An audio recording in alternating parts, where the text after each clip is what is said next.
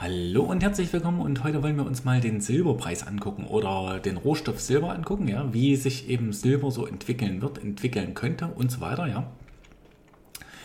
Und ja, das machen wir eben mal heute. Äh, warum behandeln wir jetzt erstmal das Thema Silber, ja?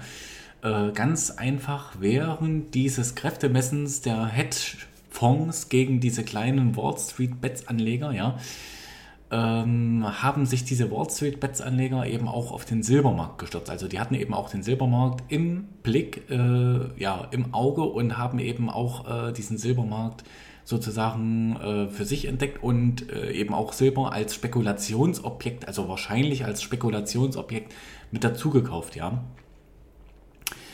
Also äh, genau dieselben Anleger, die eben die Aktien wie AMC, wie GameStop und so weiter äh, eben äh, sozusagen hochgepusht haben, den Kurs hochgetrieben haben, ja, die Hedgefonds zu Short Squeezes und so weiter, äh, ja, oder ein Short Squeeze bei Hedgefonds-Managern veranlasst haben, ja, äh, genau die müssen jetzt eben oder haben jetzt eben auch diesen äh, Silbermarkt für sich entdeckt, ja. Und wer sich nochmal fragt, was war eigentlich AMC, das war eine äh, Kinokette in den USA, ja. Also bei, bei GameStop wusste man ja die ganze Zeit, ähm, was das ist, ja. Ähm, dieser Online-Spiele, also dieser äh, physische Spielehändler, sage ich mal, ja, mit äh, ja, Spiele-Stores sozusagen, ja, in Einkaufsmeilen und so weiter. Und AMC ist halt ein Kinokettenbetreiber, ja. Und ähm, ja, aber man muss eben festhalten, dass der Silberpreis eben auch ähm, ja, ohne diese Wall, Wall Street Bets Trader ja, eine gute Zukunft vor sich hat. Ja. Und ähm, warum ist jetzt dieser Silberpreis nicht so stark gestiegen? Ähm, wie zum Beispiel die Aktie von GameStop und so weiter, ja. Also das liegt ähm, an mehreren Sachen, ja. Erstmal ist der Silbermarkt viel liquider, ja. Ähm, also da ist viel, viel mehr Geld im Markt, ja. Und ähm, damit lässt sich natürlich auch dieser Markt nicht so einfach aushebeln, wie zum Beispiel bei einer GameStop-Aktie und so weiter, ja. Ähm, weiterhin ist auch der Silbermarkt generell bekannt für, ähm, ja, also da sind eh schon Preisspekulationen in dem Silbermarkt öfter mal unterwegs, ja. Und äh, deswegen kannst du den Silbermarkt eigentlich äh, auch mit einer Absprache von Wall Street Bets Tradern oder von kleinen Robin Hood Tradern und so weiter eigentlich gar nicht so stark beeinflussen, ja. Ähm, ob das jetzt so alles trotzdem aufgegangen ist, wie die Wall Street Bets Trader äh, wollten oder wie der Einzelne dort wollte, der in den Silbermarkt reingegangen ist, ja, das weiß man nicht. Auf jeden Fall ähm, kann man schon sagen, dass sich die Wall Street Bets Trader eben auch verabredet haben, in den Silbermarkt reinzugehen, ähm, als sozusagen Spekulationsobjekt, ja. Und ähm, der Anstieg, der Kursanstieg hat halt funktioniert, ja, äh, aber eben nicht so stark wie bei GameStop, ja, nicht so stark wie bei einer Aktie, ja. Ähm, und dann schauen wir uns mal den Chart an von Silber, ja, also der Chart in den letzten drei Monaten ist Silber im US-Dollar, muss man dazu sagen, um 10% gestiegen. Auf Einjahressicht ist er um 54% gestiegen. Ähm, und auf fünf Jahressicht ist er um 78 Prozent gestiegen, ja. Also man muss auch sagen, der Silberpreis ist auch deutlich Mitte des Jahres 2020 ungefähr, ja, Juli, August, September irgendwo dort, ähm, ist dieser Chart schon angestiegen, ja. Also ist äh, der Silberpreis schon in die Höhe geklettert, ja. Und ja, wir sehen hier ähm, eben äh, einen deutlichen Anstieg des Silberpreises erstmal äh, schon lange bevor die Wall Street Bets Trader drin waren, ja.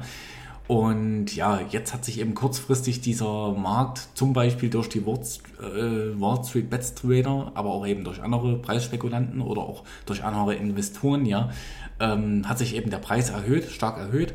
Und äh, jetzt läuft halt mehr oder weniger wieder in eine Seitwärtsrichtung, aber doch noch relativ volatil, finde ich, für Silber, ja. Und ähm, warum steht Silber wahrscheinlich ein gutes Jahr 2021 bevor, ja? Oder auch längerfristig ein gutes, äh, die, die nächsten Jahre, ja? Warum sieht es da vielleicht gut aus mit, ähm, ja, äh, mit dem Silbermarkt, mit dem Silber, ja? Erstmal wegen den Spekulanten, ja? Gut, diese Spekulanten, äh, die gehen natürlich wieder, ja? Äh, das ist natürlich kein nachhaltiger äh, Anstieg, ähm, wenn Spekulanten in dem Silbermarkt drinne sind, ja? Ähm, auch die Wall Street Bets Trader, die werden jetzt auch den Silbermarkt wahrscheinlich irgendwann wieder verlassen und ähm, werden dann eben äh, sich ein anderes, neues Spekulationsobjekt eventuell suchen, ja. Oder eventuell löst sich auch irgendwann diese Wall Street Bets Gemeinschaft auf, ja. Ähm, keine Ahnung, ja. Auf jeden Fall, das war gerade der Schnee, falls ihr das gehört habt.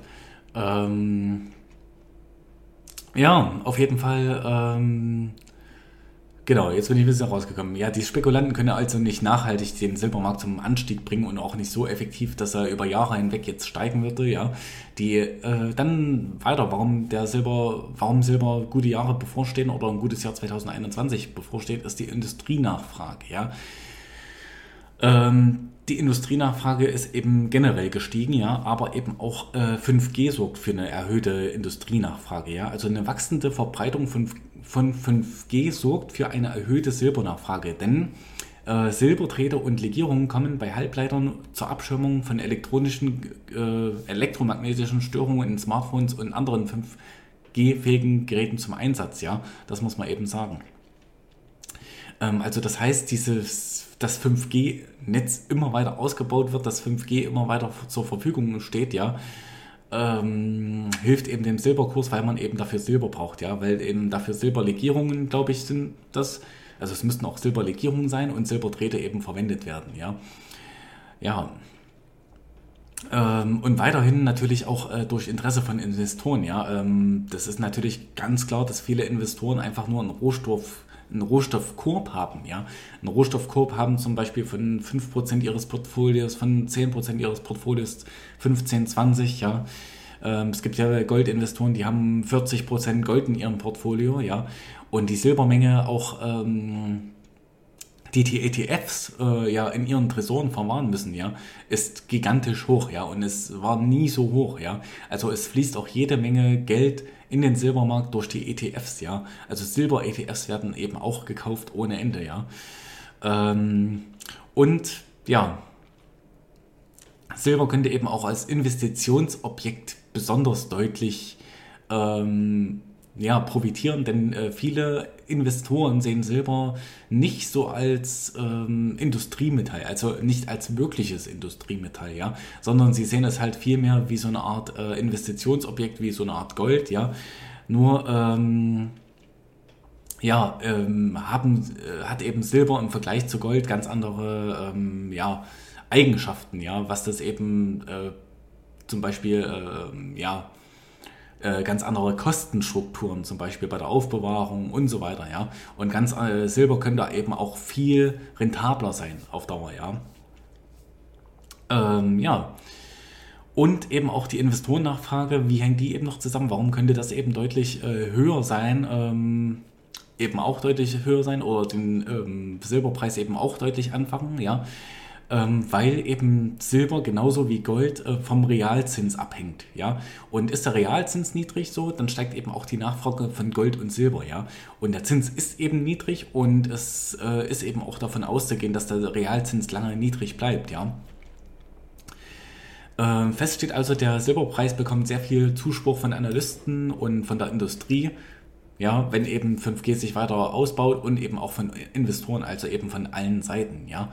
Äh, bin ich jetzt in Silber direkt investiert? Nein, ich bin in Silber nicht investiert und ich muss auch nochmal dazu sagen, diese ganze Beitrag heute, ja, ihr seid immer selber dafür verantwortlich, was ihr macht äh, mit eurem Geld und so weiter. Das ist ja alles keine Anlageempfehlung, keine Kaufempfehlung, ja.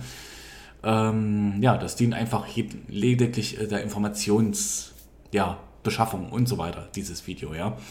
Und bin ich jetzt in Silber investiert? Nein, ich bin in Silber nicht investiert. Ja, äh, ich habe gar keinen Rohstoff zurzeit, also auch kein Gold, keinen anderen Rohstoff, kein Platin, Palladium und so weiter. Ja, ähm, ich habe aber zum Zeitpunkt, wo ihr diesen Beitrag eben sehen könnt, habe ich äh, die Barrick Gold Aktie in meinem Portfolio. Ja, äh, das ist ein Minenbetreiber. Ja, und Barrick Gold schürft eben Gold. Ja und fördert eben auch Kupfer, ja. Also vor allen Dingen eben Gold und Kupfer. Und damit bin ich ja eben auch äh, über die Aktie sozusagen an den Rohstoffen beteiligt. Ja, also je nachdem, wie hoch zum Beispiel der Goldpreis steht, umso besser äh, läuft eben auch meine Aktie, mein äh, Investment in die Aktie Barrick Gold. Ja, und ja, das soll es mal heute für den Silberpreis gewesen sein. Also der Silberpreis, ähm, es sieht so aus, als wenn Silber ordentlich äh, einen Schub bekommen könnte die nächsten Jahre. Ja, also als wenn es jede Menge Unterstützung für Silber und den Silberpreis gibt, ja. Und ja, das war's mal heute für diesen Beitrag und ich bedanke mich. Bis zum nächsten Mal. Tschüss.